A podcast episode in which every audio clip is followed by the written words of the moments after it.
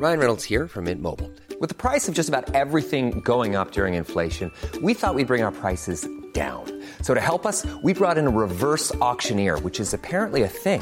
Mint Mobile unlimited premium wireless. Ready to get 30, 30, bit to get 30, bit to get 20, 20, 20, bit to get 20, 20, bit to get 15, 15, 15, 15 just 15 bucks a month. So, Give it a try at mintmobile.com slash switch. $45 upfront for three months plus taxes and fees. Promo for new customers for limited time. Unlimited more than 40 gigabytes per month. Slows. Full terms at mintmobile.com.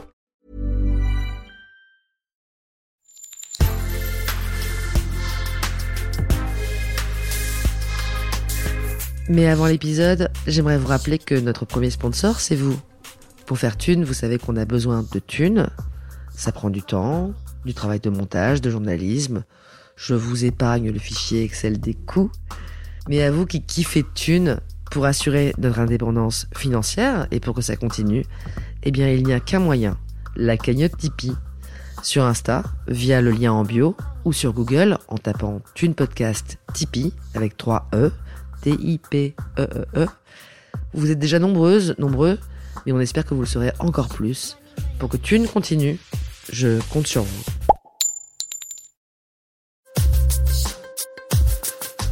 Thune, le premier podcast intime sur l'argent. Fortnite a fait un truc assez tordu, il faut l'avouer. Donc le jeu est gratuit. On peut jouer gratuitement, on peut être le premier mondial sans avoir payé un seul centime. Mais par contre, si on veut avoir un avatar fixe, il faut payer l'avatar. Il faut payer son skin. Il faut payer ce à quoi on veut ressembler. Si on ne paye pas, eh ben, à chaque partie à peu près, on aura un avatar aléatoire. Donc ça veut dire qu'on ne pourra pas fixer ce à quoi on ressemble, puisque à chaque partie ça changera. Et donc forcément, quand on est ado, eh ben, ce côté identitaire est tellement important qu'on va être poussé à l'achat.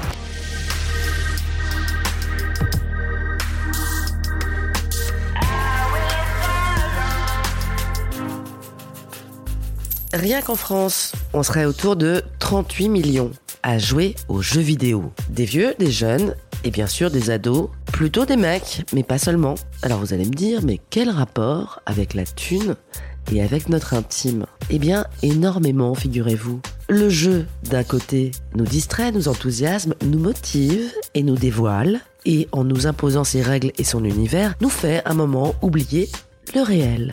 Mais l'industrie du gaming, elle, n'oublie pas qu'elle a des devs, des commerciaux et des actionnaires à nourrir. Et de cette intrication sont nés plein de petits moyens de nous faire dépenser ou même simplement manier de l'argent, plus ou moins discrètement, au fil des plaisirs ludiques. Ça n'a pas été facile d'ailleurs de trouver un interlocuteur éclairé qui en parle sans conflit d'intérêt. Olivier Duris s'est prêté au jeu de cette interview qui risque d'intéresser au passage pas mal de parents. Bonne écoute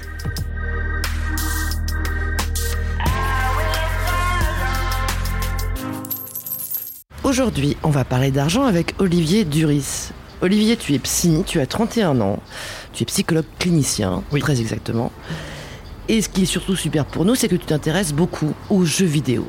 Alors, avec toi, on va parler de l'interaction d'un objet souvent virtuel et dématérialisé, la thune, et d'un autre univers non moins virtuel et dématérialisé, le gaming, les jeux vidéo. Ce loisir contemporain qui attire, séduit, passionne parfois quelques 37-38 millions de personnes en France aujourd'hui, c'est ça hein? Oui, c'est un nombre assez impressionnant. Aujourd'hui, on va parler de jeux comme Fortnite, League of Legends, qu'on appelle aussi LOL, Rocket League ou encore Diablo ou même Candy Crush. Tiens d'ailleurs, je cite ça en vrac, mais c'est quoi les jeux qui marchent le plus en ce moment? Ça va dépendre de l'âge, ça va dépendre de la console euh, ou de l'ordinateur. Faut pas oublier hein, déjà qu'on parle quand même d'une pratique euh, qui touche tous les âges. hein. La moyenne d'âge du joueur en France est de 39 ans. Donc c'est quand même pas rien. Donc en effet, il y a beaucoup d'ados qui jouent, mais c'est quand même, on va dire, une occupation qui touche aussi les adultes. Dans les jeux qui sont les plus cités aujourd'hui, parmi les plus joués, il y a Fortnite, il y a Minecraft, euh, il y a les Sims, il y a Call of Duty. Tous les jeux que tu viens de citer là, on est d'accord que c'est des jeux gratuits, non? Non. Non, non, euh, Fortnite va être un free-to-play, donc ça on en parlera tout à l'heure.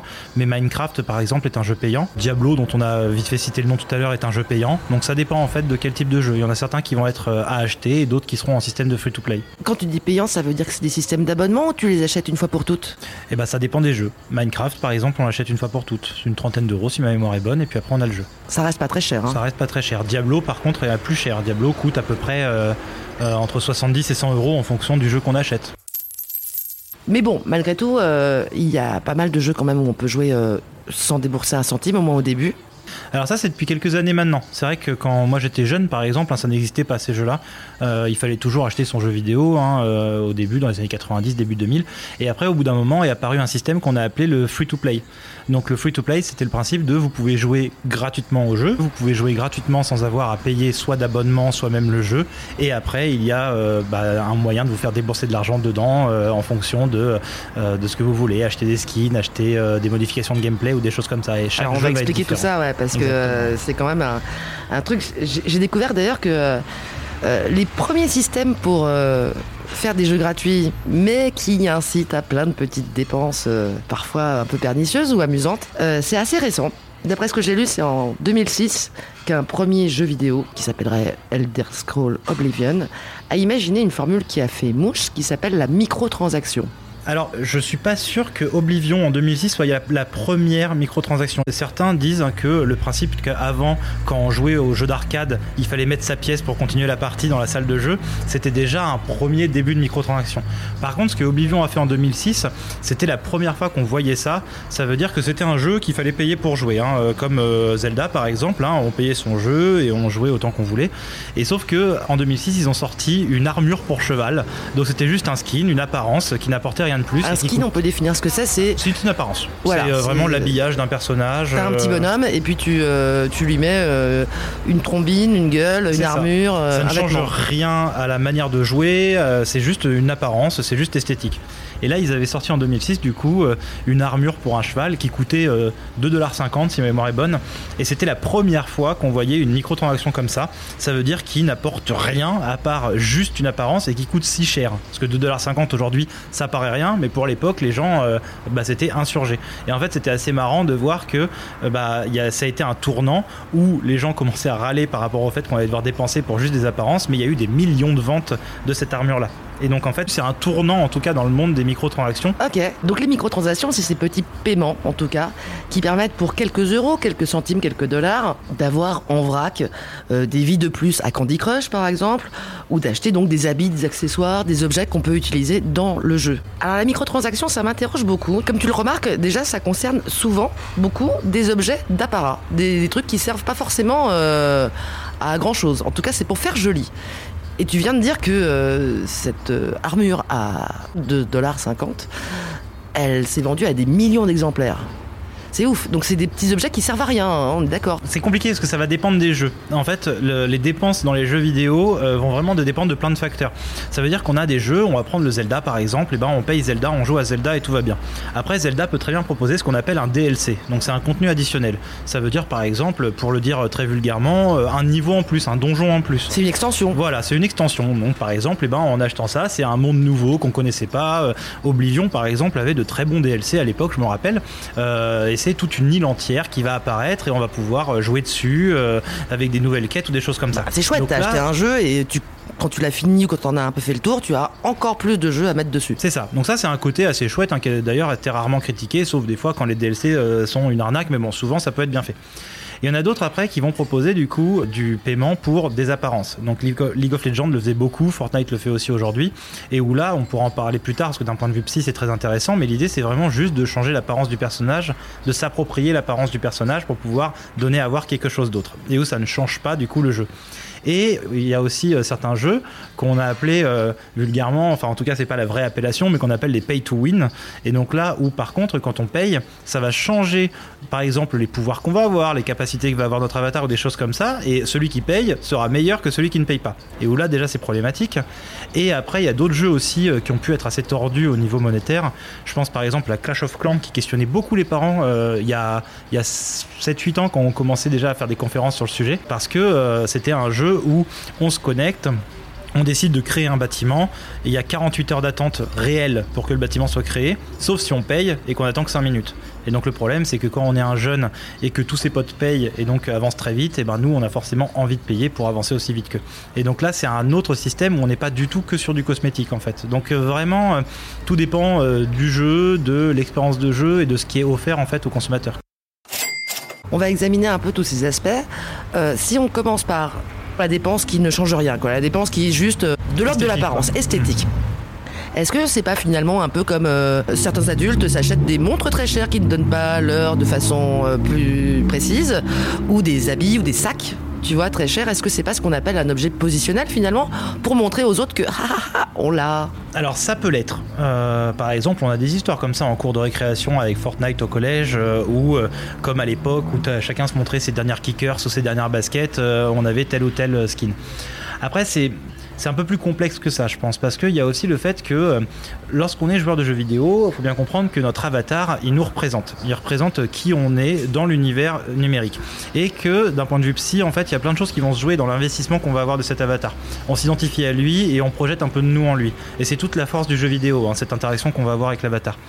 Tout comme sur un réseau social où notre avatar c'est notre photo de profil, on investit notre photo de profil, ce qu'on veut donner à voir à l'autre. Parce que finalement, c'est on montre un peu une part de nous-mêmes à travers ça. Et donc à travers le jeu vidéo, eh ben, pouvoir customiser son avatar peut des fois être intéressant aussi pour pouvoir justement à la fois se l'approprier différemment et à la fois montrer peut-être quelque chose de nous par le biais de cet avatar-là. Il y a plein de jeux qui proposent une customisation d'avatar gratuite. Euh, les Sims, par exemple, c'est une customisation totale, mais enfin, je dis les Sims au hasard, mais il y en a Alors plein les. Sims, c'est euh, une sorte de monde de parallèle. Ouais, voilà, c'est ça. C'est un petit monde parallèle où on évolue. On peut faire tout comme dans la vie euh, réelle. On peut construire sa petite maison, faire vivre sa petite famille ou des choses comme ça. Voilà. Mais il y a plein de jeux comme ça qui permettent une customisation de l'avatar. Et là, on va prendre l'exemple de League of Legends qui a été un phénomène il y a pas mal d'années, où en fait c'était un jeu gratuit. Donc en fait, on ne paye rien pour jouer à ce jeu. Il y en a Alors League of Legends, c'est en revanche un jeu de baston un peu. Deux équipes qui s'affrontent. L'objectif, c'est euh, d'éliminer le camp adverse. Et chacun va avoir des pouvoirs et un rôle bien défini en fait à tenir. Et vu que c'est un jeu gratuit, certains vont passer des fois 40, 50, 60 heures sur le jeu, voire même encore plus. Et en fait, euh, proposer une customisation d'avatar, il y en a certains qui vont se dire, personnellement, j'ai joué euh, 100 heures à ce jeu, je peux bien mettre quelques euros dessus parce que j'ai aussi envie de pouvoir profiter du personnage que je joue tant et changer un peu son apparence. Ce qui, d'un point de vue euh, financier, est pas déconnant pour certains joueurs en fait On parle de quel genre de somme? Ça dépend en fait des joueurs en fait. Après, hein, chez- dans les jeux vidéo, on voit, hein, il y en a certains qui vont dépenser un peu, il y en a qui vont dépenser beaucoup, et il y a ce qu'on appelle le système des baleines dans certains jeux. C'est ceux qui dépensent énormément et qui font en fait vivre le jeu euh, euh, en général. Mais où là, on est sur des sommes astronomiques. Mais Mais si en- je veux avoir euh, une chouette armure de mon petit bonhomme de League of Legends, quelques mon euros. avis, ouais. Je pense Ouais. pas que ce soit un achat euh, horrible. En tout cas, c'est pas euh, c'est pas le prix d'un jeu vidéo non plus quoi. Et donc, on cherche à donner à voir quelque chose de nous. Là où ça peut être un peu plus tordu, c'est si on prend en compte Fortnite par exemple. Fortnite qui est un jeu qui a explosé, hein, voilà, euh, et qui euh, justement plaît beaucoup aux jeunes surtout. Tu peux nous dire un petit peu les bases euh, vite fait de Fortnite? Le principe de Fortnite, en fait, c'est un jeu où on va commencer sur une carte, on va être 100 joueurs, et l'objectif, c'est d'être le dernier à être sur la carte. Un peu comme le film Hunger Games, hein, voilà. Donc c'est euh, c'est un espèce de battleground où l'objectif, c'est euh, de, survivre, voilà, et donc de se tirer dessus. C'est un jeu qui plaît beaucoup aux jeunes parce qu'en même temps, il a pas de violence, il n'y a pas de sang, c'est très cartoonesque. Il a toutes les bonnes recettes pour réussir. Et en fait, euh, il existe deux types hein, de jeux avec Fortnite. Il y a un jeu qui est payant, en fait, qui était le jeu de base, et il y a euh, le jeu qui est utilisé en free-to-play et qui a un énorme succès. Et c'est ce principe de euh, on 100 sur la carte et l'objectif c'est d'être le dernier. Et en fait, sur Fortnite, donc c'est un jeu qui plaît beaucoup aux jeunes et quand on est jeune, le, justement cette question de l'apparence, de ce qu'on cherche à montrer aux autres est encore plus important. Pourquoi c'est encore plus important? Parce qu'on investit déjà beaucoup les jeux vidéo, mais on investit aussi beaucoup le côté identitaire qu'on est en train de se créer, dans ce qu'on cherche à donner à l'autre, et on investit beaucoup ce que Serge Tisseron appelle l'extimité, donc le fait de montrer un peu aux autres une part de soi jusque-là cachée pour pouvoir se la faire valider par autrui.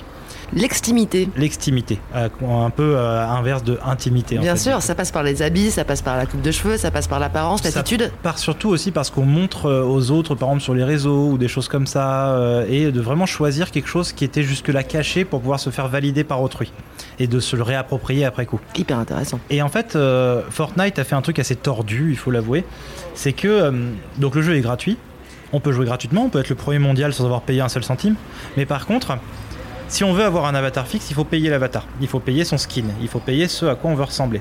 Si on ne paye pas, eh ben, à chaque partie à peu près, on aura un avatar aléatoire. Donc ça veut dire qu'on ne pourra pas fixer ce à quoi on ressemble, puisque à chaque partie ça changera. Et donc forcément, quand on est ado, eh ben, ce côté identitaire est tellement important qu'on va être poussé à l'achat.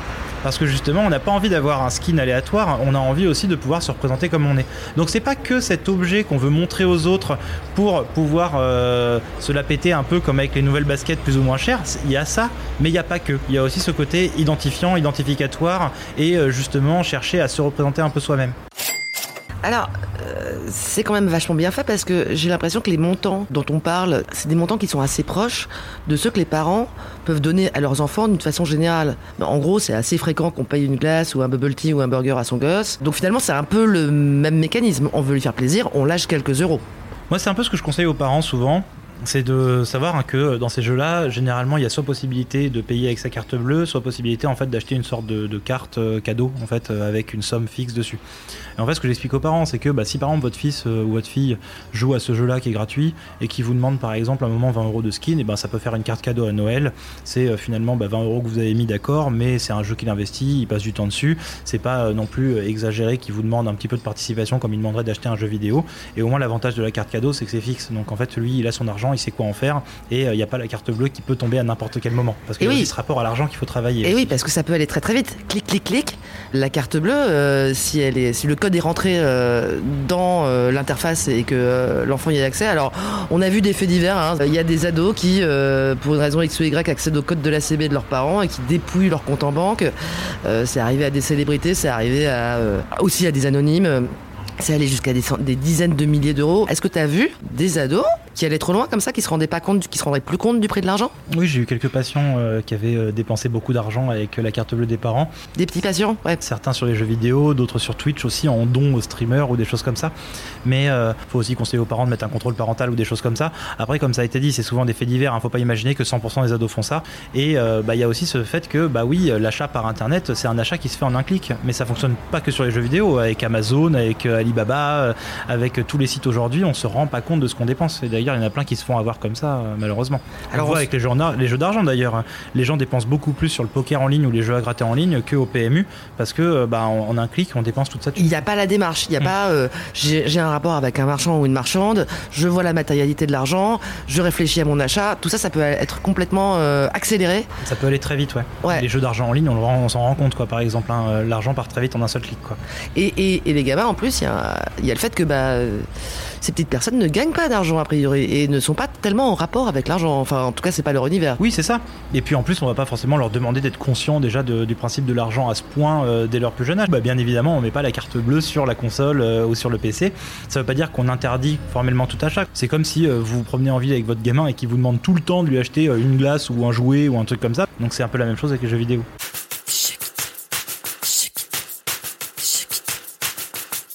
Là, on rebondit sur euh, cette part hyper importante euh, de l'achat qui contrebalance avec la frustration. Tu parlais de ces jeux où il fallait attendre si on ne paye pas et que ça pouvait créer des inégalités entre les joueurs selon qu'ils avaient les moyens ou pas. C'est ça. Et donc du coup, c'est là aussi où on peut questionner le genre de jeux qui vont fonctionner avec ce système économique-là, parce que bien évidemment, ça joue sur la frustration. Et ça touche autant les adultes que les enfants, même si les enfants sont plus victimes, parce que bah, justement, ils travaillent aussi leur rapport à la frustration. Quoi.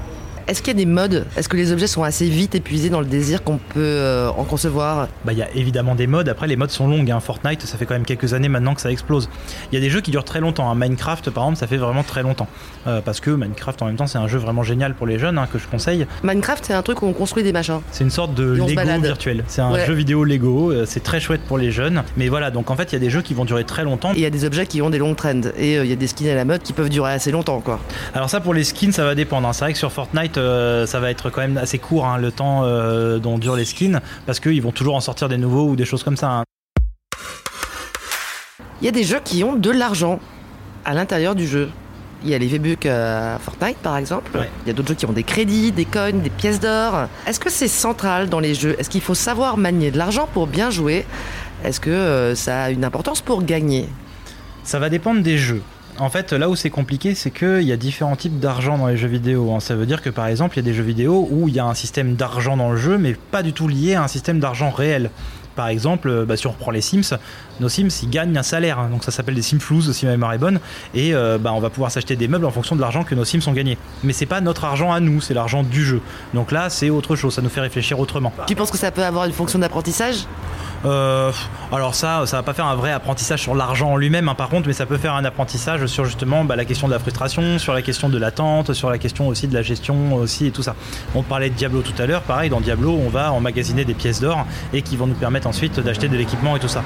Mais ça, c'est pas la même chose que les fameux V-Bucks ou autres qui sont là de l'argent réel importé dans le jeu. Et Ah, là, voilà. c'est un peu plus tordu. C'est des euros qui deviennent des V-Bucks. C'est ça. Et ça, c'est le même principe que quand on fait une soirée étudiante et où en fait on achète des tickets de boisson et qu'on paye pas son argent avec son argent. Et on se rend compte d'ailleurs dans ces systèmes que souvent on dépense beaucoup plus d'argent. Bah oui. Même les jetons de poker d'ailleurs, quand on fait jouer des, euh, des joueurs avec du vrai argent, ils réagissent pas de la même façon. Ben, bien sûr, parce qu'en fait, c'est ça qui est toujours assez tordu, c'est que ce système-là, euh, un euro n'est pas égal à un V-Buck. C'est toujours une autre somme. Il y a une conversion. Il y a une conversion. Quand vous êtes en festival aussi, euh, bah, vous allez acheter des tickets boissons. Et le ticket boisson, un ticket n'est pas égal à 1 euro. Et donc en fait, ça nous fait perdre un petit peu cette notion de l'argent aussi, parce que du coup, on réfléchit en fonction de l'argent qu'on a converti et pas de l'argent réel qu'on a mis là-dedans. Et il y a certains jeux aussi qui euh, vont permettre des fois de gagner euh, cet argent réel converti en jouant. Et ça aussi, ça peut avoir un côté assez tordu parce que du coup, on va jouer plus pour gagner du vrai argent. Même Pour si c'est pas de l'argent qui va venir sur notre compte en banque. Ah oui, il pourra, pas retourner dans il pourra pas retourner dans ta poche. Non. Il restera dans le jeu, mais, Mais tu auras quand même l'impression. avec des ouais. choses qu'on achèterait avec du vrai argent. Donc là, c'est un peu tordu aussi. Donc ça, c'est euh, le côté aussi euh, un peu difficile. Et pareil, quand on parlait de la notion de l'argent chez les jeunes, bah, c'est compliqué aussi parce que, par exemple, quand on est un jeune qui pas encore du tout à l'âge de réfléchir sur la question de, des euros et de l'argent, et bah, lui, en fait, il va se questionner sur bah, plus les V-Bucks que sur l'argent en lui-même. Et du coup, c'est là aussi où il va y avoir un quiproquo entre parents et enfants aussi, justement. Donc c'est là où il faut aussi faire attention et un peu se renseigner là-dessus quand on est parent et que notre jeune joue à ça. Et qu'il faut aussi faire attention quand nous-mêmes on est joueur euh, en tant qu'adulte, quoi, parce que bien évidemment, on se fait tout savoir. Oui, petit, grand, euh, petite super promo en quelque sorte.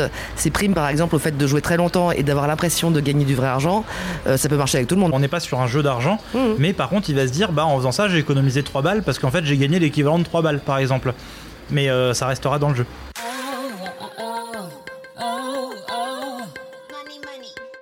Alors, le maniement de l'argent atteint une autre dimension dans le jeu vidéo si on prend en compte une autre invention mise en place dans le domaine des échanges commerciaux au sein de ces jeux souvent gratuits, avec l'apparition de sortes d'hôtels de vente, de salles des ventes, de bourses d'enchères pour certains items, pour certains objets qu'on trouve dans les jeux.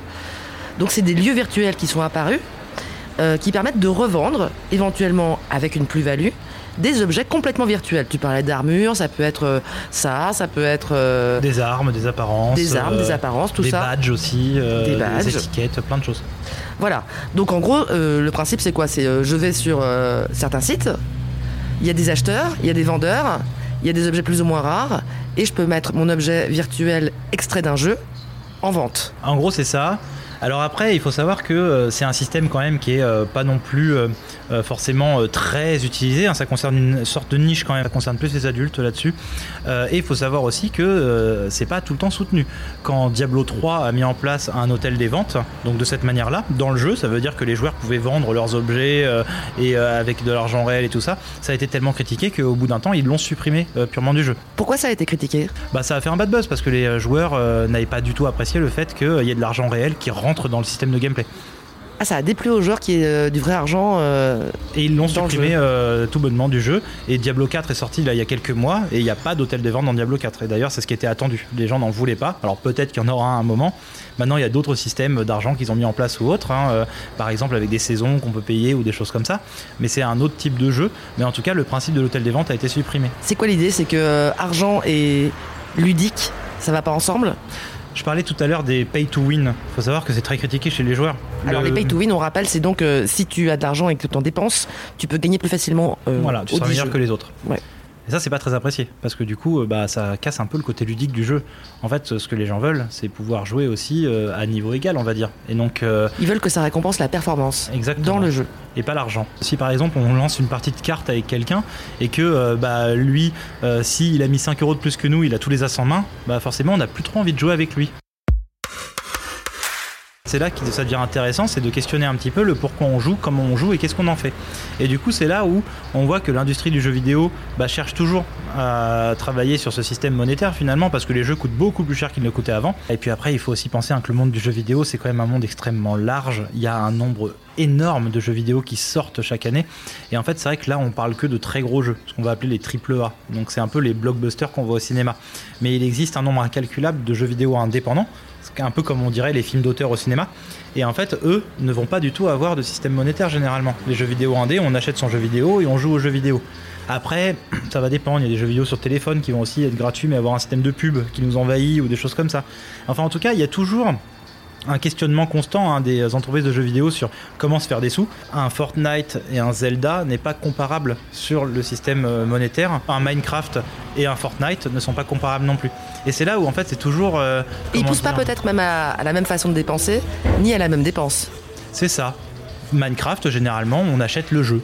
Après, une fois qu'on a fait ça, la plupart des gens ne dépensent pas plus d'argent. Sur Minecraft, je crois qu'on peut payer pour avoir un serveur privé, par exemple, donc pour jouer entre amis sur un serveur seul. Mais c'est pareil, là, ça va être un système d'abonnement, mais c'est pas du tout obligatoire. On peut très bien jouer ensemble, et c'est pas la même chose non plus, parce que c'est pas quelque chose qui va changer une apparence ou autre. C'est juste avoir son petit coin à soi pour jouer, par exemple. Ça nous permet de rebondir, de faire un petit détour vers euh, un point très intéressant, je trouve, sont apparus dans certains jeux, le fait qu'on puisse trouver des sortes de boîtes au trésor. Des, Ah, des loot box. Des loot box. Ouais. Le sujet des loot box est super intéressant. Très intéressant les loot box. ouais. En fait, il faut comprendre que la loot box, ça vient d'un système de jeu qu'on appelle le loot. On parlait de Diablo tout à l'heure. Diablo, c'est un exemple parfait pour comprendre le loot. Euh, le loot, c'est quoi? C'est le principe de, par exemple, à chaque fois qu'on va battre un gros monstre ou à chaque fois qu'on va trouver un coffre ou autre, il va y avoir une récompense aléatoire avec, euh, je sais pas moi, des armes, de l'équipement ou des choses comme ça. Et en Tout fait, loot euh, en anglais, je crois que ça veut dire dépouiller. Tu dépouilles le cadavre ou tu dépouilles les fortunes de, euh, du, du petit monstre que tu as abattu. Bah voilà, parce que souvent le loot, hein, et ça, ça existe dans tout système. Par exemple, moi, je suis un grand joueur de jeux de rôle euh, papier à la Donjons et Dragons. Bah, il y a du loot aussi dans Donjons et Dragons. Quand on bat le boss, on va gagner des épées ou des choses comme ça. Et donc ça, c'est un système de jeu qui fonctionne bien. Et Diablo, par exemple, c'est le type de jeu qui va nous faire jouer en continu, en fait, tout le temps le même boss pour pouvoir récupérer de plus en plus de loot. Donc tu vas le tuer et retuer et Voilà. le retuer. C'est un jeu où on joue en répétitif comme ça, mais pour pouvoir en fait à chaque fois améliorer son loot et améliorer ce qu'on appelle son build, ça veut dire euh, bah, tout ce qu'on a comme armure, comme arme pour devenir plus puissant. Au bout d'un moment est arrivé un système de jeu qu'on appelle les loot box, et là c'est un petit peu différent. La loot box en fait, c'est pas ce principe même du loot, mais c'est par exemple le fait qu'en dehors même du jeu en lui-même, enfin euh, de l'expérience de jeu, on va pouvoir dépenser de l'argent pour acheter quelque chose qu'on obtiendra aléatoirement. FIFA, par exemple, va proposer le fait de ne pas acheter un joueur pour son équipe de foot, mais d'acheter une loot box dans laquelle on a un pourcentage de chance d'avoir le joueur qu'on veut. Hearthstone, par exemple, qui est un jeu de cartes en ligne, un jeu de cartes euh, deck building euh, où euh, voilà l'objectif c'est de se battre un peu comme avec des cartes Pokémon. et ben on va pouvoir dépenser de l'argent pour gagner aléatoirement un paquet de cartes, un peu comme des cartes Pokémon. On a d'autres jeux avec lootbox comme ça qui vont se faire où en fait voilà on paye la boîte, mais on n'est pas 100% sûr d'avoir ce qu'on veut. Parce qu'en fait, on chope quelque chose d'aléatoire. C'est une petite boîte mystère. Bah, c'est surtout un petit jeu à gratter. Et c'est là où c'est très problématique, parce que euh, justement le problème c'est que les jeux à gratter font partie de ce qu'on appelle les jeux d'argent.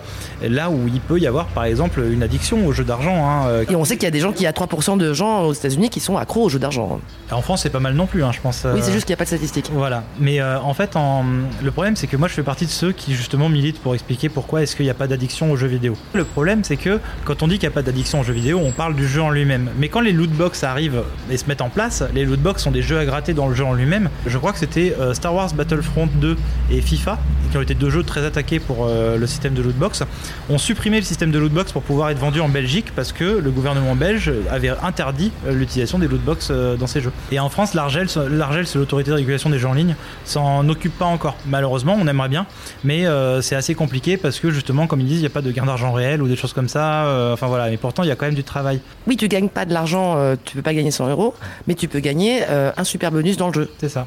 Alors c'est pas forcément un super bonus, hein, ça peut être un skin ou autre, peu importe, hein, mais voilà, en tout cas c'est un côté un peu tordu. Et en fait voilà, c'est là où il y a encore beaucoup de travail à faire là-dessus, sur ce système des loot box. Les études actuelles ne montrent pas encore hein, qu'il y a de risque de tomber dans, le gambling, donc dans l'addiction au jeu d'argent avec les loot box, mais que par contre si on est déjà sujet en fait à cette addiction au jeu d'argent, on risque de se faire euh, plus facilement avoir. Mais euh, j'attends qu'il y ait encore de nouvelles études qui sortent, hein, parce que c'est quand même un phénomène très récent. Mais euh, donc voilà, c'est quelque chose dont je me méfie et qui bah, là en fait n'est pas du tout sur le rapport de l'expérience de jeu, mais qui a une autre technique pour pouvoir faire de l'argent. Et ce système des loot box me paraît quand même très problématique. Tu disais qu'il y avait des critiques dès qu'il y avait de l'argent dans les jeux, un peu trop. Il y a des critiques qui s'élèvent, par exemple, dans le monde du jeu vidéo sur ces questions de Oh lootbox bah, ou- bien sûr, Star Wars euh, Battlefront 2 dont je parlais tout à l'heure là qui euh, a fait un énorme bad buzz à cause des lootbox justement. Je crois que c'est parce que euh, si par exemple on voulait avoir le, le skin de Dark Vador, enfin le personnage de Dark Vador, il fallait déjà mettre beaucoup d'argent. En plus c'était aléatoire et qu'en plus il fallait jouer beaucoup d'heures pour pouvoir avoir accès en plus. Enfin voilà et donc ça a été une énorme critique sur ce jeu. Donc ça va dépendre de certains jeux. Je pense pas, par exemple, que euh, Hearthstone, dont je parlais tout à l'heure, soit autant critiqué parce que les gens sont habitués à cet achat de cartes Pokémon ou de cartes Magic ou des choses comme ça. Mais euh, en C'est vrai tout que les Pokémon, le- c'est un peu pareil finalement. les cartes Pokémon en tant que jeu de société, c'est un peu pareil finalement, ouais. Mais du coup, voilà, il y a... ça peut quand même être assez critiqué, et c'est pour ça que euh, des jeux comme euh, Zelda, Diablo ou autres euh, ont un énorme succès et n'ont pas de lootbox. Donc on sait que c'est possible. Il faut pas imaginer que tous les jeux passent par là. Pour ce qui est de, des super objets que tu peux trouver dans ces lootbox et qui peuvent éventuellement se revendre sur des hôtels de vente, alors là on peut faire un détour par les, encore la zone un peu exceptionnelle du jeu vidéo, mais il y a parfois certains des objets qui sont dans les, euh, les places de marché en ligne. Places de marché pour objets virtuels issus des jeux vidéo, il y a des objets qui peuvent atteindre des sommes complètement dingues, non? Je sais qu'en tout cas, il peut y avoir des items très chers, en effet. hein. Je crois que Counter-Strike, par exemple, est un jeu où il y a beaucoup de ventes qui se font comme ça. Après, hein, ça, c'est vraiment quelque chose qui touche plutôt les adultes. hein. Les jeunes sont un peu moins dans la question quand même de chiner, de revendre, euh, parce que c'est un système de brocante un petit peu, hein, finalement. D'investissement Euh, même. D'investissement. euh, le super couteau euh, hyper rare qui vaut euh, 2 millions ou quelques dizaines de millions. Je sais pas s'il y a des prix pareils. Mais si, il y a des prix pareils. c'est assez incroyable. Mais voilà, ça c'est des trucs qui vont atteindre plutôt les adultes. Les adultes, ouais, et toucher ouais. en plus un truc très rare. On est sur de la collection peut-être ou quelque chose comme ça.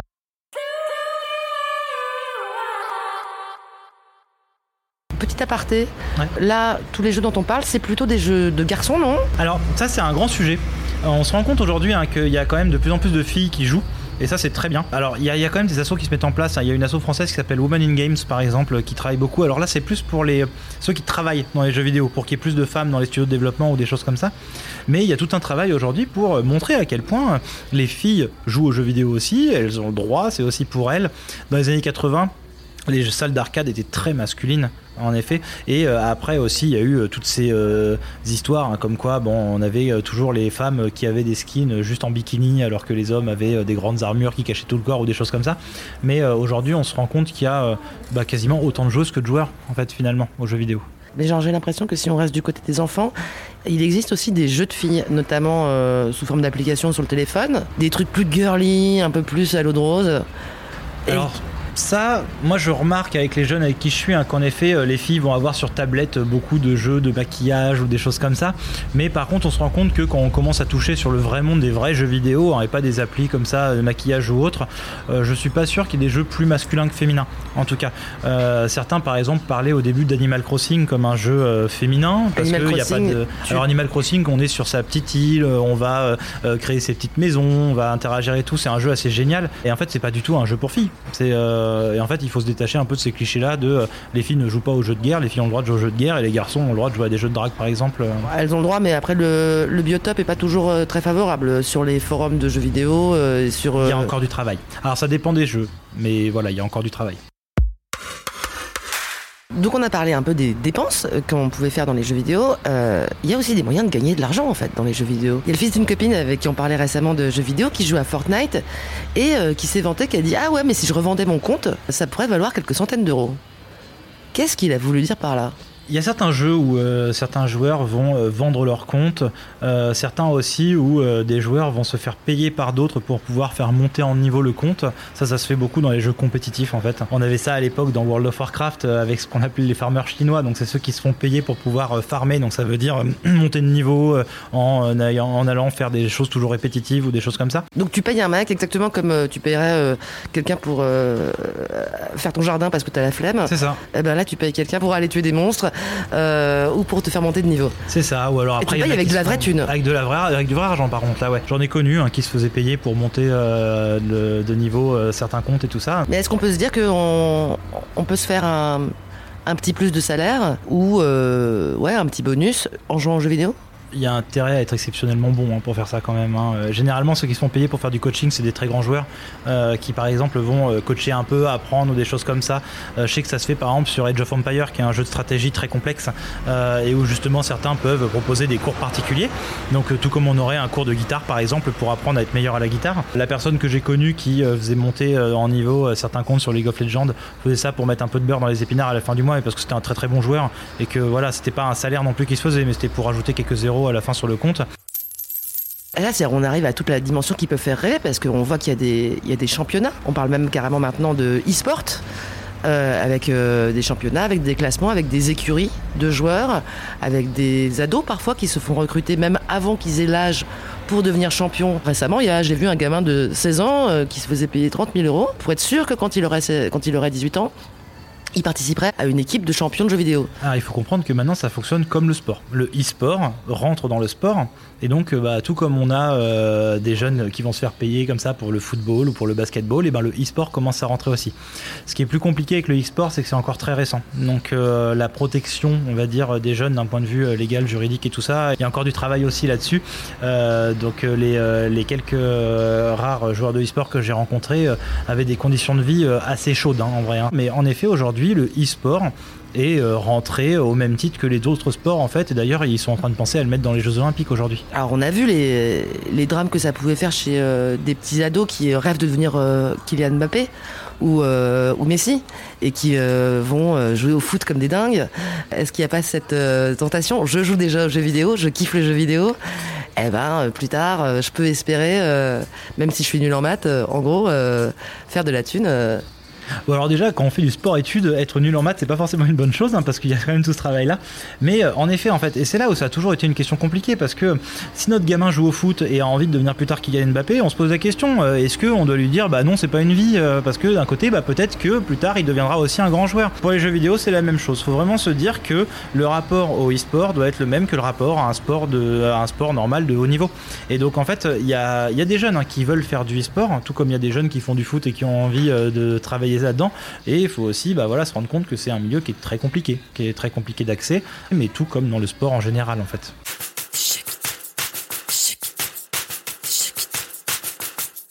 Tu parlais de l'addiction aux jeux vidéo en général. Euh, sans aller jusqu'à parler peut-être d'addiction, il y a un très fort pouvoir attractif, en tout cas du jeu vidéo. Alors oui, bien sûr. Moi, En je, fait, connais euh, des, je connais des gens qui, euh, voilà, qui sont pas forcément accros, mais qui sont des gros gamers et qui passent énormément de temps à jouer. Déjà, il faut bien différencier ce qui est de l'ordre de l'addiction pathologique, hein, donc de la pathologie, et de la passion juste. Parce que, bah oui, quand on est passionné, on fait beaucoup l'activité qui nous passionne, et quand on est ado, bah justement, la passion, ça se travaille beaucoup, donc on peut aussi passer beaucoup de temps dessus. En plus, quand on est ado, encore plus important, ce qui explose le plus sont les jeux en réseau. Donc euh, notamment les Fortnite, les Minecraft, donc ce qui se joue à plusieurs, parce que ce qui nous importe, c'est de jouer avec les copains. Et c'est pour ça aussi qu'on joue beaucoup, parce qu'on passe beaucoup de temps avec les copains. Mais peut-être quand on est adulte aussi d'ailleurs. Quand on est adulte aussi, hein, souvent c'est les jeux en réseau qui fonctionnent bien parce que c'est aussi le côté social qui va se jouer. D'où le côté euh, Discord, euh, cette application qui a explosé aussi parce qu'il permet de communiquer euh, entre temps. Après, il peut y avoir aussi une pratique pathologique du jeu vidéo. C'est pas parce que je dis que moi je fais partie de ceux qui expliquent qu'il n'y a pas d'addiction aux jeux vidéo que je dis pas qu'il y a une pratique pathologique. La pratique pathologique elle existe, mais elle doit être pensée différemment. Ça veut dire qu'il peut y avoir le jeu excessif qu'on retrouve souvent chez les ados, c'est la majeure partie du cas. Le jeu excessif, c'est quand on joue beaucoup et qu'on n'arrive pas à s'arrêter. Et après, il y a ce qu'on appelle la pratique vraiment pathologique et qui là, généralement, en fait, est un symptôme secondaire lié à une pathologie sous-jacente. Très souvent la dépression d'ailleurs. D'abord, il y a la dépression et donc on se réfugie dans les jeux vidéo et donc on joue beaucoup pour fuir en fait cette dépression. Et donc c'est là où on parle pas d'addiction aux jeux vidéo parce que c'est pas, c'est juste l'arbre qui cache la forêt en fait. Oui, c'est parce qu'on est complètement euh, au bout du rôle qu'on se réfugie dans le jeu vidéo. En gros, ouais, c'est ça. gros.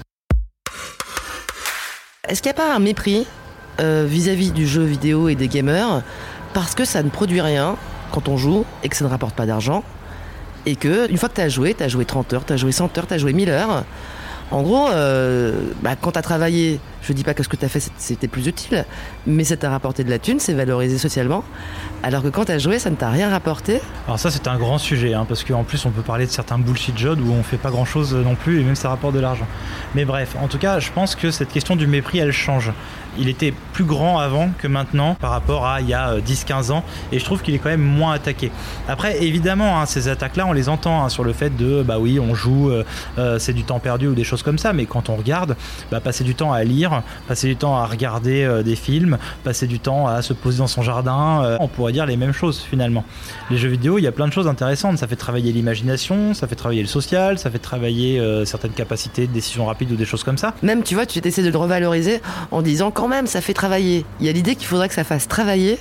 Alors, Pour que dis- soit valorisé. alors, Quand j'utilise le terme travailler, euh, pardon, hein, je parle dans le sens où ça, ça, ça booste certaines capacités ou des choses comme ça. Je parle pas de travail au sens justement euh, euh, le, de valeur travail. En même temps, il y a une vraie idée de méritocratie dans le jeu vidéo. Il y a l'idée de la performance souvent, Eh ben, l'idée de la construction. Ça va dépendre. Dans certains jeux qui sont compétitifs, comme Fortnite, bien évidemment, qui a cette question de la compétition. Mais un Zelda, par exemple, il n'y a pas ce rapport à la compétition. Certains jeux sont juste faits pour s'évader. D'ailleurs, il y a même des jeux euh, qu'on va appeler des jeux narratifs, où on va juste suivre une histoire comme si on regardait un film. Il y a des jeux contemplatifs, où on est juste là pour profiter, regarder, c'est beau et tout ça. Donc en fait, euh, tout va dépendre encore une fois du jeu. Finalement, c'est très compliqué de faire des généralités.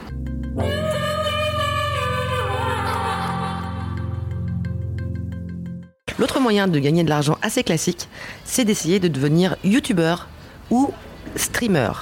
Alors streamer, c'est-à-dire qu'on joue avec une caméra en live sur une plateforme par exemple comme Twitch Mhm. et euh, sur l'écran des autres, des autres gens qui voudraient regarder ce qu'on est en train de faire, euh, bah, ils nous voient en train de jouer, ils voient le parcours, les combats ou euh, tout ce qu'on est en train de faire et on peut commenter en même temps. Alors, Ah, streamer n'est pas que en lien avec les jeux vidéo. Oui, Twitch maintenant c'est un peu l'équivalent de la télé en direct. C'est ça. Mais ça a commencé notamment euh, avec les jeux vidéo et il y a pas mal de gens qui streament. Ça rapporte ça?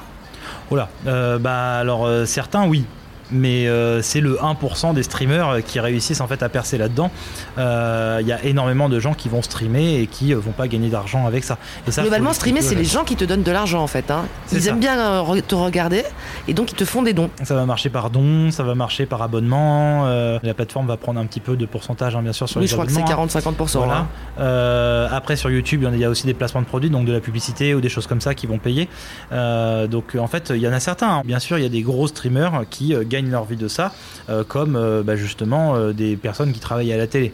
Mais par contre, il y a un nombre énorme, incalculable de gens qui le font et qui ne perçoivent pas un copec aussi. C'est un tout petit pourcentage qui en vivent. C'est quoi le la démarche, l'intérêt de d'aller sur Twitch et de euh, montrer ses parties de jeu C'est se montrer soi C'est espérer euh, gagner quelques euros C'est espérer avoir des fans Sur le pourquoi est-ce qu'on le fait, en fait, euh, il y en a aussi certains qui s'étaient lancés à l'époque où ça a commencé et qui se filmaient et qui partageaient ça parce que ça permettait aussi de pas être seul, d'avoir des gens qui participent avec nous, qui discutent ou des choses comme ça. Il y en a certains qui vont le faire aussi parce que ce sont des joueurs pros et que bah, justement on peut les regarder s'entraîner ou des choses comme ça.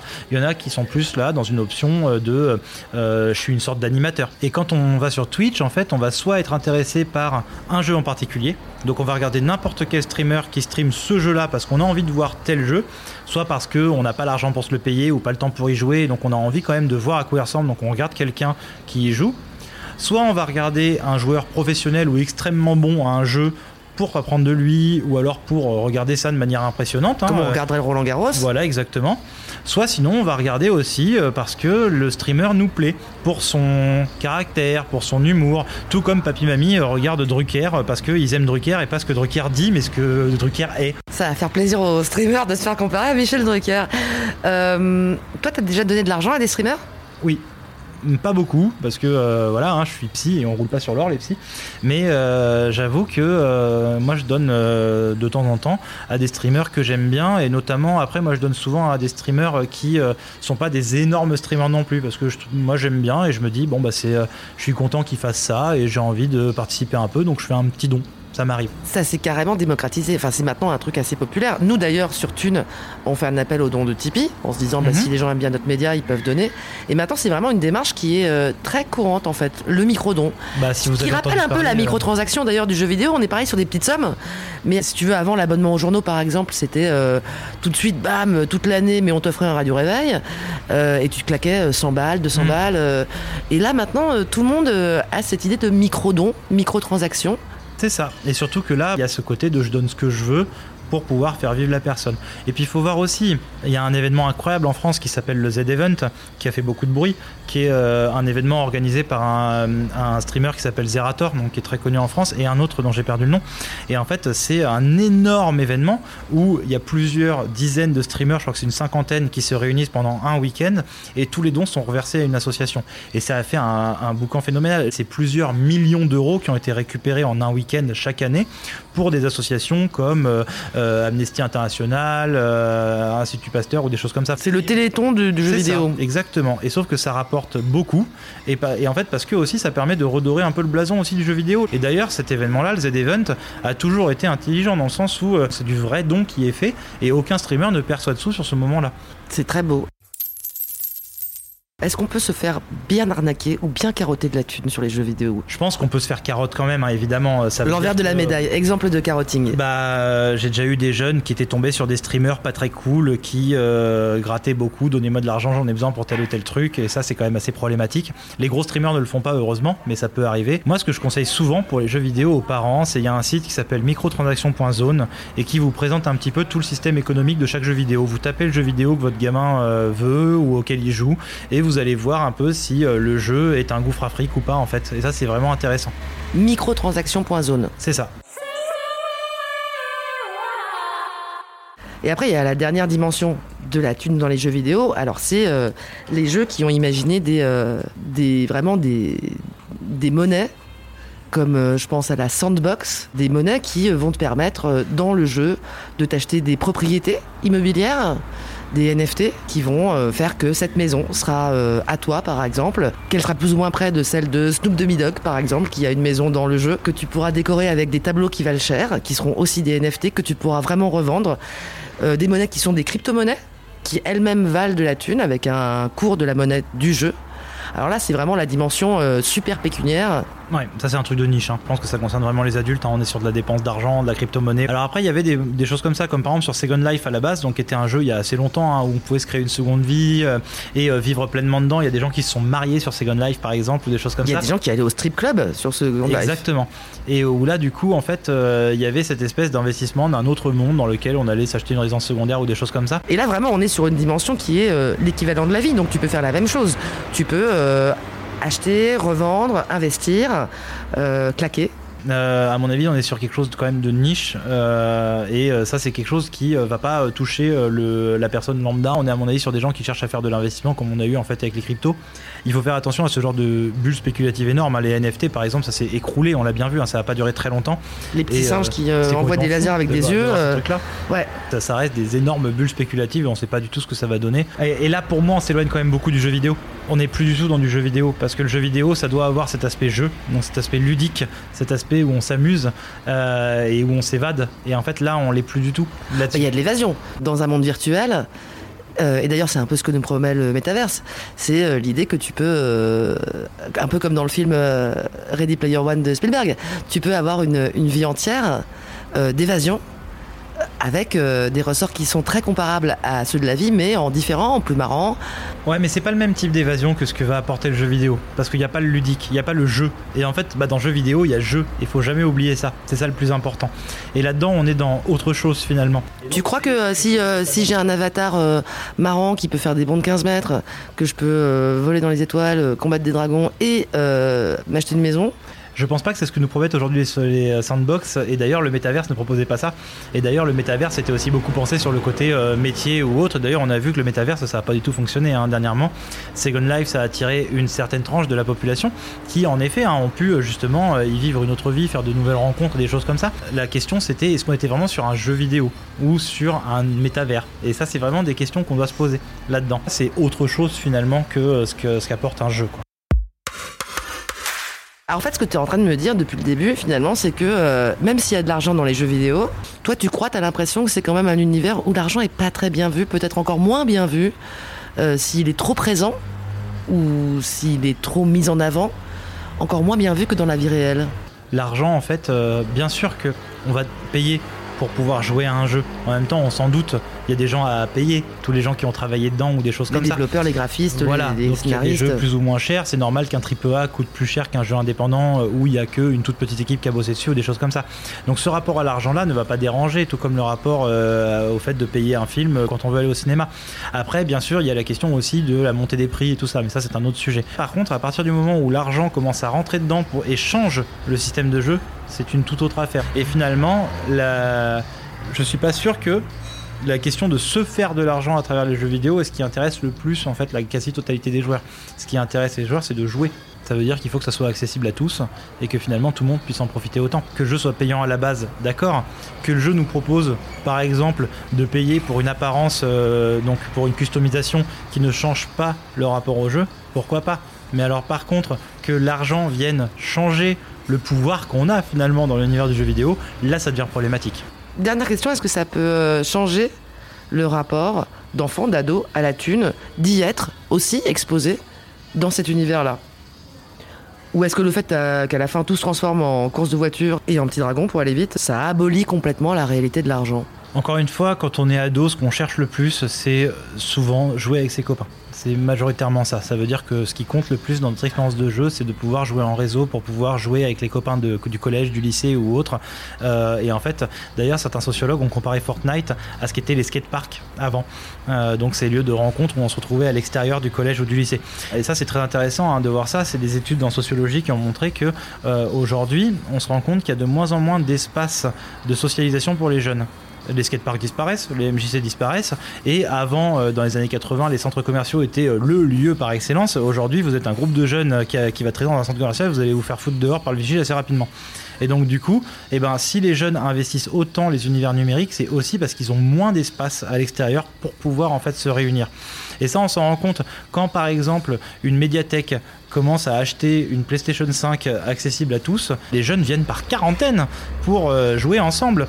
Et alors que pourtant il y a quatre manettes, mais ils regardent, ils interagissent, ils jouent ensemble, ils passent leur tour, alors qu'ils pourraient tous être chez eux à jouer sur leur console. Mais non, ce qui les intéresse, c'est d'être ensemble. Et donc en fait, l'objectif c'est aussi de penser ça, c'est que quand on est jeune, c'est pas le rapport à la thune qui nous intéresse, c'est le rapport au social. Et en fait, le jeu vidéo est un espace social aussi où on va pouvoir se retrouver entre potes, et c'est aussi un espace d'évasion. Et euh, pour les, euh, les parents qui se font un peu tondre en cette rentrée, ou qui se font beaucoup demander euh, Dis donc, euh, papa, maman, euh, tu peux me payer ça, ou j'ai besoin de m'acheter ça sur tel ou tel jeu Bah, c'est la même chose que quand le petit demande un nouveau Lego ou un nouveau Playmobil ou des choses comme ça. Ah, bah la différence, c'est que euh, l'objet virtuel, il reste pas. L'objet virtuel, il reste pas, c'est vrai. Mais comme je disais, si on joue à Fortnite et que c'est un jeu auquel on joue beaucoup, le jeu a été gratuit. Si on dépense 20 balles pour un skin, c'est pas très grave en soi, en fait. C'est tout comme le principe de euh, notre jeune qui veut euh, un Playmobil euh, à 15 balles. Bah, on lui achète, mais on sait qu'il va pas rester. hein. Dans quelques années, il sera dans un carton. hein. Même s'il est toujours là, le jeune, il jouera plus non plus. Finalement, c'est la même question qui se passe par rapport euh, avec les jeux pour enfants. Et un gamin dont les parents ont vraiment pas beaucoup de thunes, est-ce qu'il peut s'éclater aux jeux vidéo? Oui. Ou quelqu'un qui n'a pas beaucoup de thunes d'ailleurs, Mm. Peut s'éclater des heures aux jeux vidéo. Est-ce que c'est un des loisirs les moins chers, éventuellement, euh, de la société contemporaine? Alors que je pense qu'il y en a d'autres qui sont pas chers du tout. hein. Faire du yoga dans un parc, par exemple, ça doit pas être très cher non plus. Euh, mais en tout cas, c'est euh, c'est possible quand on n'a pas de thunes de pouvoir se faire plaisir aussi. On peut très bien acheter un jeu euh, pas, pas trop cher pendant les soldes ou autre et y jouer pendant très longtemps. On peut aussi profiter pleinement d'un free-to-play sans avoir à dépenser pour un skin ou autre. On peut Donc, revendre son jeu pour en racheter un autre. On peut de moins en moins revendre aujourd'hui avec la dématérialisation maintenant, hein, malheureusement. Donc ça, c'est quand même autre chose. Mais euh, on peut aussi, euh, si on n'a pas l'argent, euh, se faire inviter chez les copains qui ont les jeux pour jouer avec eux ou des choses comme ça. Donc c'est, je dirais pas non plus que c'est euh, une euh, un des passe-temps les moins chers, hein, parce que ça reste quand même euh, cher les jeux vidéo. Toi, tu dirais que t'as claqué combien dans les jeux vidéo? Oh là, j'ai pas envie de savoir. J'ai jamais compté, mais je pense que je dois avoir un budget de, euh, oh, sans exagérer, euh, maximum euh, peut-être euh, 250 euros l'année, je dirais.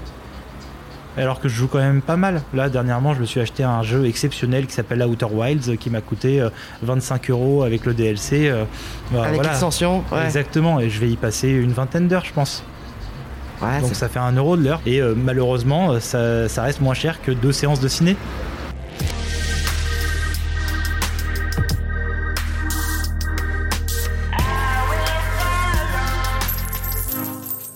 Voilà, c'est terminé. Vous avez encore écouté un épisode de Thune. Thune, un podcast de Laurence Velli et Anna Borel. Cet entretien a été réalisé par Anna Borel, post-produit par Bastien Bironneau, sur une musique toujours d'Emma Bitson. Et pour que Thune continue, je crois que vous savez quoi faire. Un petit clic sur notre Insta et surtout sur notre cagnotte Tipeee, T-I-P-E-E, E, que vous pouvez aussi trouver via Google, pour vous abonner. Bah oui, même avec un ou quelques euros par mois, afin que l'aventure continue en toute indépendance. Merci beaucoup, à très bientôt.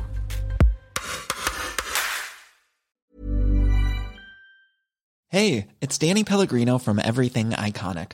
Ready to upgrade your style game without blowing your budget? Check out Quince. They've got all the good stuff shirts and polos, activewear, and fine leather goods, all at 50 to 80% less than other high end brands.